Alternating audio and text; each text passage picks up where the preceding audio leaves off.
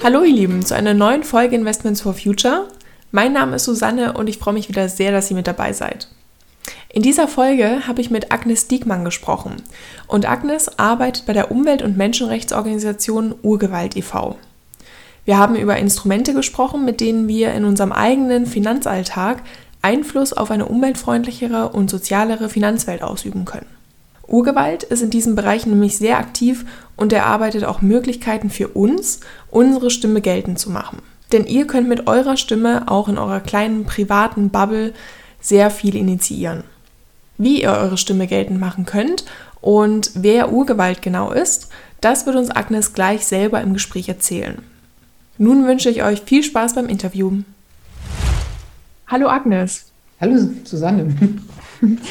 Freut mich sehr, dass du heute da bist und dass wir uns über deinen Arbeitgeber unterhalten, nämlich Urgewalt. Du bist ja bei Urgewalt für Verbraucherkampagnen und für Messen zuständig. Das heißt, du knüpfst auch immer den direkten Kontakt zu den VerbraucherInnen. Und ähm, deswegen freut es mich heute umso mehr, dass wir über diese ganzen Themenbereiche sprechen können und was Urgewalt denn überhaupt macht. Also vielleicht magst du einmal erzählen, wer oder was denn Urgewalt e.V. ist ähm, und was Urgewalt sich auch zur Aufgabe gemacht hat, beziehungsweise welchen Hebel Urgewalt denn nutzt.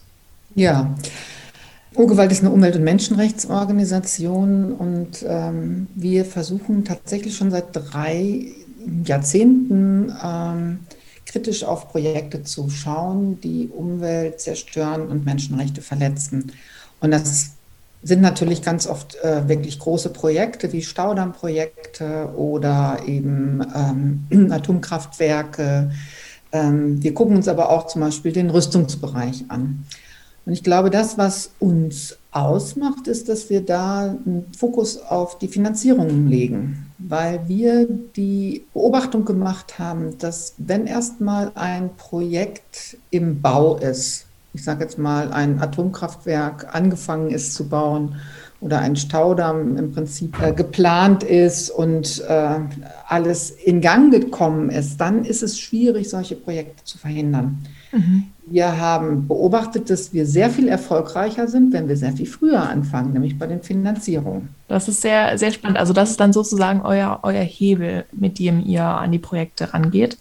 Genau, also zu schauen, also so, woher kommt denn das Geld äh, für das Projekt, das da realisiert werden soll?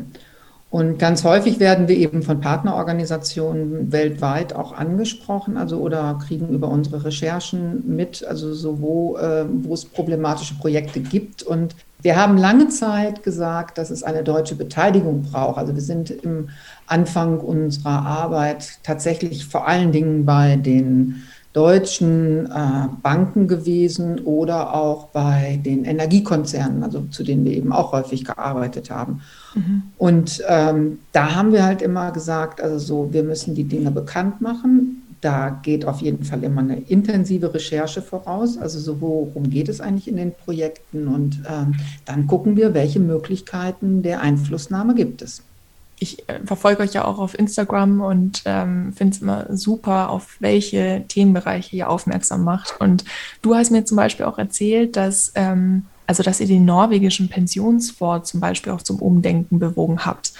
Könntest du uns davon erzählen und vor allem, was und wie Urgewalt das bewirkt hat? Gerne. Das ist tatsächlich so eines unserer äh, Leuchtturmprojekte, nennen wir sie immer. Mhm. Ähm, wir arbeiten als Umwelt- und Menschenrechtsorganisation jetzt schon seit vielen Jahren zum Thema Kohle und Klimawandel, also was ja im Augenblick einfach auch so das topaktuelle Thema oder eins der topaktuellen Themen ist. Und ähm, bei unseren Recherchen sind wir immer wieder über den norwegischen Pensionsfonds gestoßen. Also sprich, wenn wir einen ähm, Energiekonzern zum Beispiel wie die, EW, wie die RWE hatten, ähm, und geguckt haben, also wer gibt denn da überhaupt Geld, dann ist eben unter anderem auch der norwegische Pensionsfonds aufgefallen. Und der norwegische Pensionsfonds, was macht ihn besonders? Dass er transparent ist. Das heißt also, in diesem Fonds gibt es ähm, 8.000 bis 9.000 Investments und all diese Investments kann man sich anschauen. Das ist tatsächlich für einen Fonds äh, oder überhaupt für Finanzen recht außergewöhnlich. Ja. Und ähm, was sicherlich auch außergewöhnlich ist, dass eine Organisation wie Urgewalt hingeht und sagt, so, wir gucken uns das jetzt an. 8000, Organis äh, 8000 Aktien. Ja, das war schon echt eine Mammutaufgabe, aber das ist eben eine von den vielen Mammutprojekten, die wir seitdem haben. Mhm. Und das ganz Interessante war eben, dass wir so ein ganz anderes Ergebnis rausbekommen haben als zum Beispiel die Norges Bank, die hat diesen oder die verwaltet diesen Fonds. Das ist ja ein Staatsfonds und ähm, die haben damals eine Zahl äh, genannt, also so wie viel ähm, Investitionen im Bereich der Kohle gibt es eigentlich? Und die haben damals die Zahl von 267 Millionen, ich sage das nochmal so deutlich, Millionen Euro genannt, die sie im Bereich Kohle investiert haben. Wow. Und wir haben dann diese Recherche angestellt und wir sind zu einer ganz anderen Zahl gekommen. Wir haben nämlich festgestellt, dass 8,8 Milliarden Euro in der Kohle sind. Und Och, äh, kleiner Unterschied. Das ist ein kleiner Unterschied. Und das ist tatsächlich etwas, wo man nochmal genauer hingucken sollte. Und haben dann ähm, eine Recherche gemacht und haben einen Bericht geschrieben, den wir damals Dirty and Dangerous genannt haben, also schmutzig und gefährlich. Und äh, mit diesem Bericht sind wir damals nach Norwegen gereist und äh, haben das vorgestellt im norwegischen Parlament. Wow, super.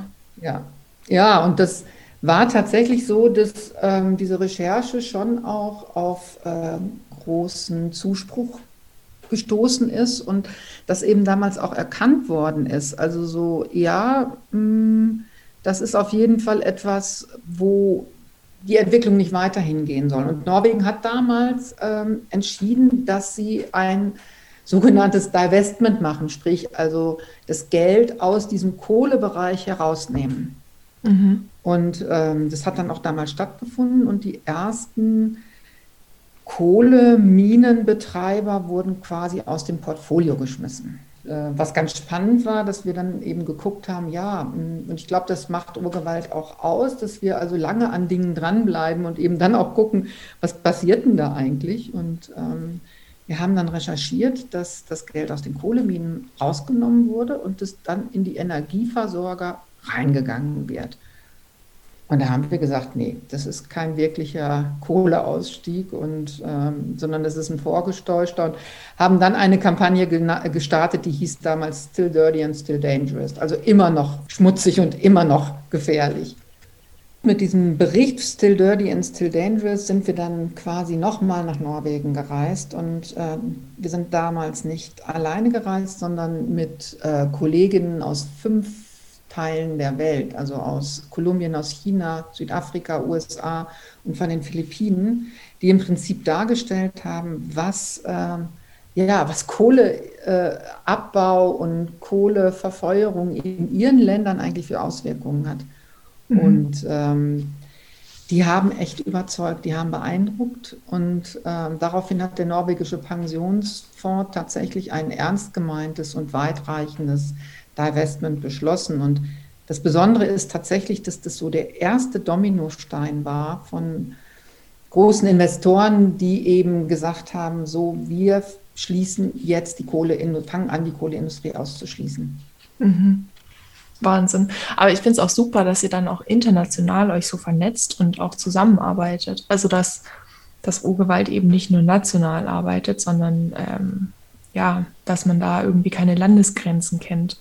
Naja, der Klimawandel kennt ja auch ja, keine stimmt. Landesgrenzen. Und, und ähm, das hat einfach auch damit zu tun, dass wir weltweit vernetzt sind und in ähm, also regelmäßigen Treffen uns auch gemeinsam besprechen, also wie oder auch Kampagnen planen. Ne? Also mhm. das ist auch oft nicht Urgewalt alleine, sondern es ist ein Netzwerk von äh, wirklich Organisationen, die eben auch schon seit langen Jahren zusammenarbeiten. Mhm. Ja, super. Welche Rolle spielt denn dann also du hast es ja schon im äh, Ansatz gesagt, also welche Rolle spielt denn dein Geld im, in diesem Rahmen praktisch, jetzt auch vom norwegischen Pensionsfonds, der dann praktisch erstmal versucht hat, Geld umzulegen und ihr dann aber so konsequent wart und dann tatsächlich auch nochmal nachvollzogen habt.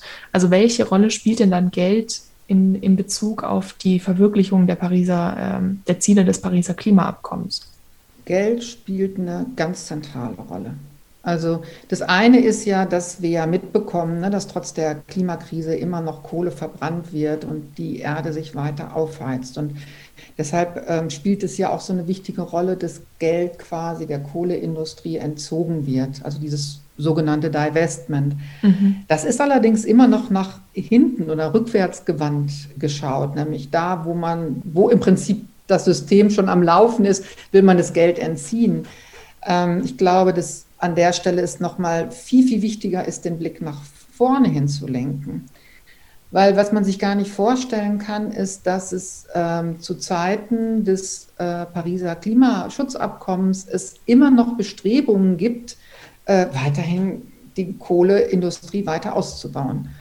Und das ist ja seit Paris, also 2015, auch passiert. Es wurden also knapp äh, 150 äh, Gigawatt äh, neue Kohlekraft äh, installiert. Das ist so viel, das muss man sich vorstellen, wie Russland, Deutschland und Japan ähm, an, in der Kohlesparte überhaupt hat.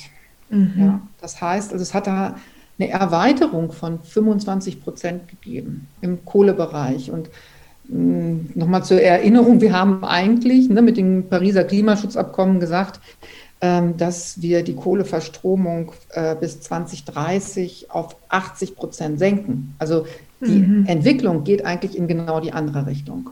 Ja, absolut. Und äh, wie kann denn jetzt jeder oder jeder Einzelne von uns Druck beziehungsweise auch Einfluss auf, auf Banken oder Versicherer oder Investorinnen ausüben? Also kannst du uns da so, ein, so einen kleinen Ansatz geben, wie jeder von uns aktiv werden kann? Ja, also du hast es ja vorhin anmoderiert. Also ich bin äh, bei Urgewalt schon seit vielen Jahren für die Verbraucher oder heute würde ich es gar nicht mehr Verbraucherkampagne nennen. Es geht eigentlich darum, was kann jeder Einzelne tun.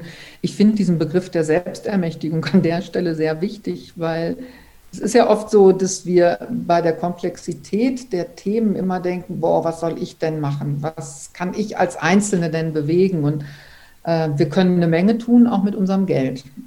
Und ich mhm. glaube, das Erste, äh, was wir machen können, ist uns überhaupt Gedanken darüber zu machen, was macht eigentlich mein Geld, wenn ich es zur Bank bringe.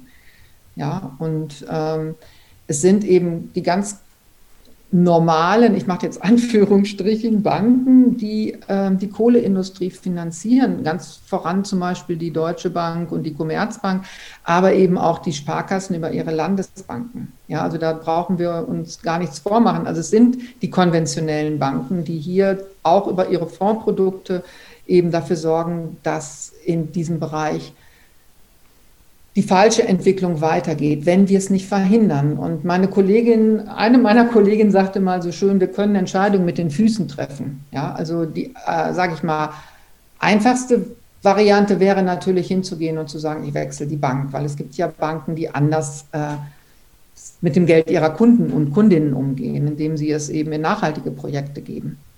Ja. Ich würde aber gerne noch mal ein bisschen breiter fassen und das ist so das, was wir in unserer aktuellen äh, Kampagne Banks Against Future versuchen auch noch mal deutlich zu machen. Es geht nicht nur darum, zu einer nachhaltigen Bank zu gehen, sondern es geht eigentlich darum, die Finanzindustrie zu verändern. Mhm. Und äh, das können all die tun, die bei einer konventionellen Bank sind, nämlich indem sie tatsächlich ihre Bank auffordern, endlich Schluss zu machen mit den äh, Kohlefinanzierungen, mit den Finanzierungen von neuen Ölpipelines und ähm, äh, Ölförderung und, und, Gaspipelines. Und ähm, das ist eine ganz wichtige Forderung. Das ist ein super Aufruf. Ähm, Finde ich spezielle Anleitungen oder spezielle Vorlagen bei euch auf der Website vielleicht? Ja, also ähm, wir haben eine Kampagne, die heißt ähm, Banktivistin gesucht. Also wir mhm. suchen tatsächlich Menschen, die aktiv werden und ähm, in Kontakt gehen mit ihren Banken. Und ähm, wie man das machen kann, das findet man bei Urgewalt auf der Webpage. Super meistens ist es ja tatsächlich auch so ein bisschen das kleine Problem, dass äh, man sich natürlich dafür neben dem eigenen Alltag nicht so viel Zeit nimmt oder nicht so viel Zeit nehmen kann. Deswegen ist es super, dass ihr das bereitstellt. Auf jeden Fall. Also ich weiß ja auch, wie schwierig das ist, auch diesen diesen Schritt zu finden, zu sagen, so, was kann ich denn jetzt tun, was kann ich machen? Und ähm, wir machen zum Beispiel immer so eine Anleitung, einen Aktionsleitfaden. Also wir haben im letzten Jahr zum Weltspartag, in, in, da gab es Proteste in 50 äh, Städten äh, in äh, ganz Deutschland. Und ähm, wir haben eben diese Tools zur Verfügung gestellt, damit man es eben auch zusammenbündelt. Und jeder sucht sich quasi das raus, was er, was er gerne machen will. Und es war sehr kreativ, es war immer friedvoll. Und ähm, also die einen haben mit Straßenkreide ihre, ihre Sprüche ähm, auf die Straße gebracht, andere haben wirklich Theater gemacht, also vor den Bankfilialen und ich fand, es war sehr kreativ und trotzdem sehr ausdrucksstark und mhm. inhaltsstark.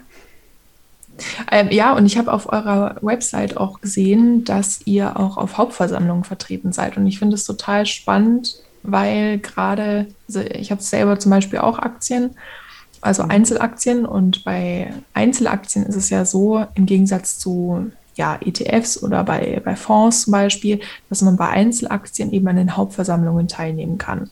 Ich habe gesehen, dass ihr eben auch versucht, auf den Hauptversammlungen von spezifischen äh, Unternehmen ähm, versucht, Einfluss auszuüben und diese Hauptversammlungen besucht. Vielleicht kannst du da einen kleinen Einblick geben, äh, inwiefern ihr da aktiv seid oder welche Hilfe ihr denn für private Kleininvestorinnen, also wie jetzt mich zum Beispiel, anbietet.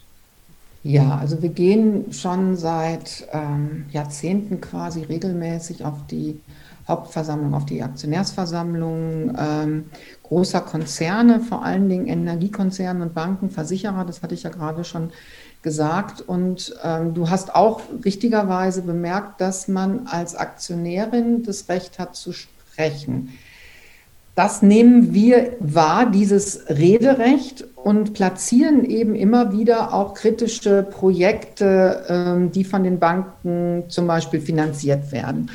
Und ich hatte ja beim norwegischen Pensionsfonds schon angedeutet, dass wir mit Partnerorganisationen zusammenarbeiten. Und das ist etwas, was wir eben auch immer wieder machen, dass wir Gäste einladen, die über das, was mit dem Geld der Aktionäre und Aktionärinnen in ihren Ländern passiert, berichten.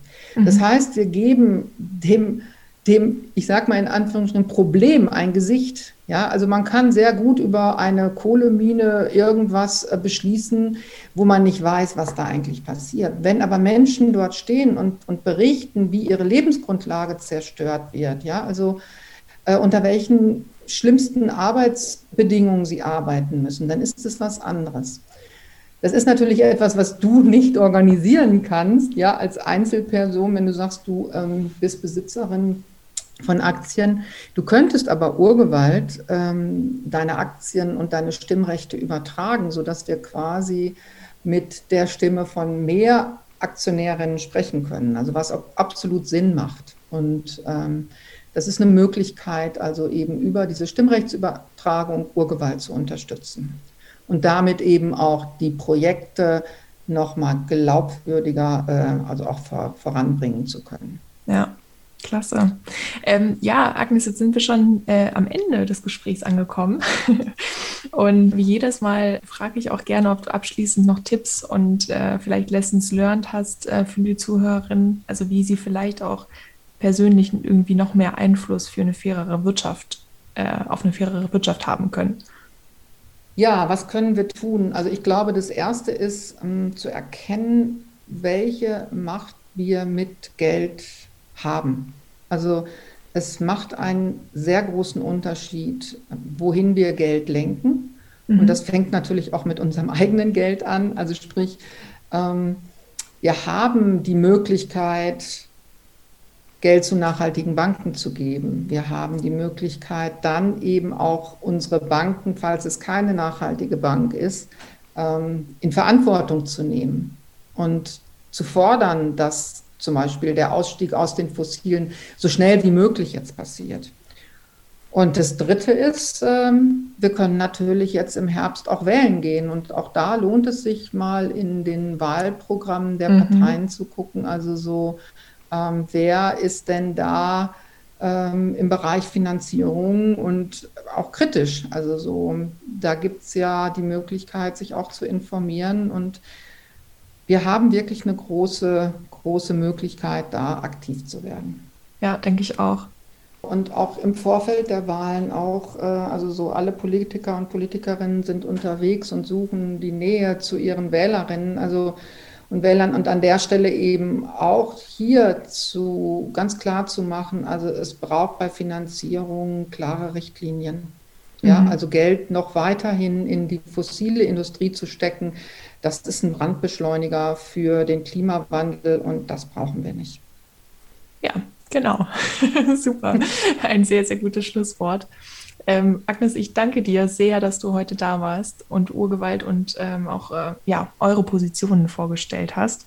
Und ich glaube, die äh, deckt sich auch sehr mit vielen der Zuhörerinnen. Deswegen tausend Dank für deine Zeit. Sehr ähm, gerne. Dann äh, bis bald. Ja, bis bald.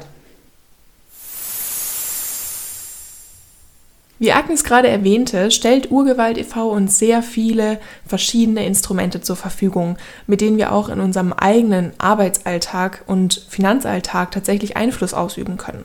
Denn ich bin der Meinung, dass wir langfristig nur top-down, also eben von Seiten von Politik und Wirtschaft, aber eben auch bottom-up, also von uns Konsumentinnen, langfristig etwas bewirken können und einen Sinneswandel in der Finanzindustrie herbeiführen können. Und deswegen ist es so wichtig, dass jeder und jede von uns sich mit dem auseinandersetzt, das in seiner Reichweite liegt. Seid ihr also zum Beispiel ein Kunde der Commerzbank, der Deutschen Bank oder der Sparkassengruppe, so könnt ihr Banktivistin werden. Agnes hat es gerade gesagt, eine Reihe von deutschen Banken finanzieren nach wie vor Rüstungsunternehmen und die Kohleindustrie. Urgewalt stellt direkt auf der Webseite ein Template zur Verfügung, mit dem ihr eure Bank dazu auffordern könnt, Bank for Future zu werden. Das ist nur eine Sache von fünf Minuten und von ein paar Klicks. Oder wie gerade im Gespräch erwähnt, könnt ihr auch durch eure Stimme bei Aktionärsversammlungen sehr viel Einfluss durch unangenehme Fragen ausüben.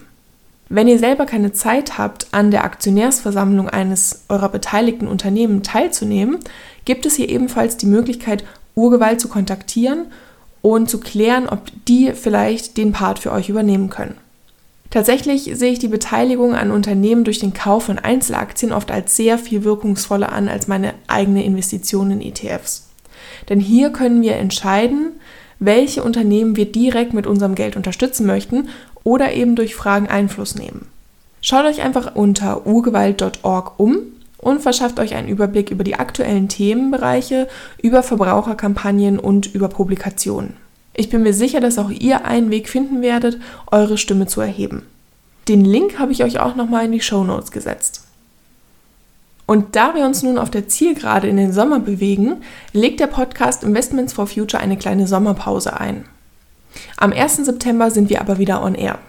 Und dann erwarten euch viele spannende Themen, unter anderem eine kleine Analyse der Wahlprogramme, denn im September ist natürlich auch Bundestagswahl Außerdem ein Grundriss der nachhaltigen Finanzpolitik Europas und noch viel mehr Themen zu eurer Altersvorsorge und zu eurer Geldanlage. Nun wünsche ich euch aber erst einmal einen wunderbaren und erholsamen Sommer und hoffe, dass ihr mit sinkenden Corona-Zahlen natürlich auch ein wenig Zeit zum Durchatmen und zum Urlauben habt. Bis dahin.